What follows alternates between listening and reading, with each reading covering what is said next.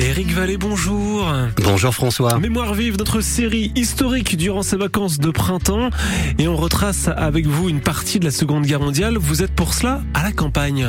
Oui, mais une campagne que l'on regarde ensuite avec une certaine réflexion en étant passé par le mémorial de Montormel. On y évoque la bataille de la poche de Falaise-Chambois. Une visite orchestrée par Stéphane Jonot, directeur du mémorial de Montormel, qu'on rencontre.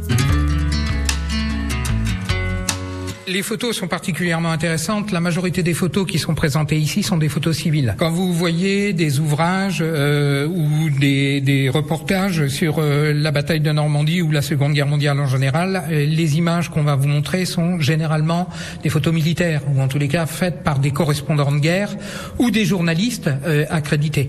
Euh, ici, la grande particularité de cette bataille, c'est qu'elle a été largement couverte. Alors en vérité, c'est pas la bataille, c'est l'après-bataille. Hein, on, voit c'est des épaves.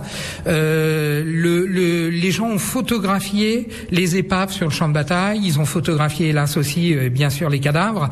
Euh, ils ont photographié leur maison.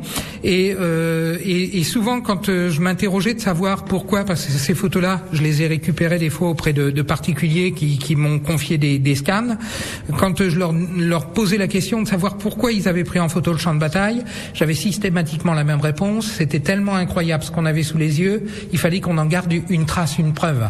Hein, très vite, il y a eu la prise de conscience que c'était un peu hors norme ce qui s'était produit ici, et il y a eu le, désir de vouloir fixer sur la pellicule le, les images que les, les, gens avaient devant les yeux, euh, donc pour, euh, bah, pour prouver qu'ils n'étaient pas fous, tout simplement. Douce France, cher pays de mon enfance? Versé de tendre insouciance, je t'ai gardé dans mon cœur. Des films, donc il en existe. Là, par contre, les films, les particuliers à l'époque, les caméras c'était cher. Pas. Voilà, c'est essentiellement donc des films de type militaire. Euh, on a la chance d'en avoir quelques-uns. On a aussi euh, comment des films qui ont été perdus euh, dans le temps euh, par des incendies. J'y pense parce que là, je vois une photo qui est très célèbre. Hein, c'est la, la, capture dite du Hopman Roche par euh, le major Curie à Saint-Lambert-sur-Dive. Euh, cette photo-là a été faite en même temps qu'un film. Hein, ici, on devine le bras du, du caméraman.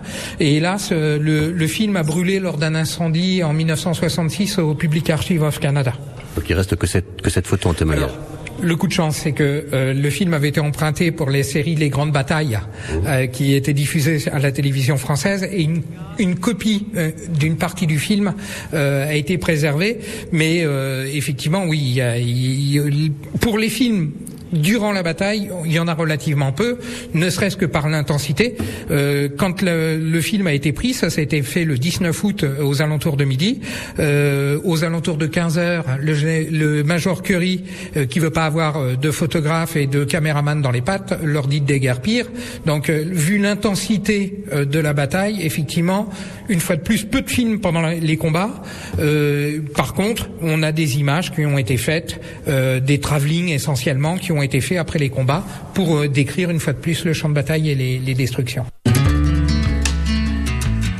Eric, un champ de bataille que l'on comprend mieux une fois sur place. Hein. Oui, c'est un magnifique espace muséographique qui retrace une étape essentielle de la bataille de Normandie.